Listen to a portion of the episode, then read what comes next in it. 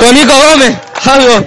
Bueno, a tu hermana se lo dije anteriormente, que es algo atípico, ¿no? El año pasado festejaste con, con Castelo y ahora con Comunicaciones. La verdad que sí, por suerte tuve la, la suerte, ¿no? Que de poder festejar dos años consecutivos y una alegría enorme.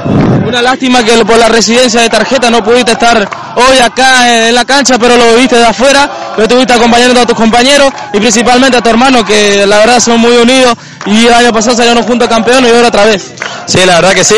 Bueno, pues, eh, creo que es injusto. A veces los árbitros me marcan mucho a mí porque el mismo festejo que hizo Chucky, yo hice un poco menos que eso, me pusieron roja. Eh, una persecución hacia mí, pero bueno, eh, ¿qué le vamos a hacer? Nos queda otra. Hoy, hoy fue un arbitraje muy malo, muy malo, nos inclinaron en la cancha en todo el partido, pero por suerte pudimos salir adelante y festejarnos.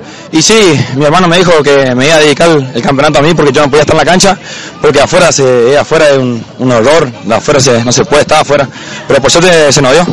Sí, veíamos acá eh, que giramos, veíamos que te agarraba la cabeza acá hasta el ataque, bueno, pero estaba tu hermano como salvador, muchas veces salvó pelota a- al lado con Almirón, ¿no?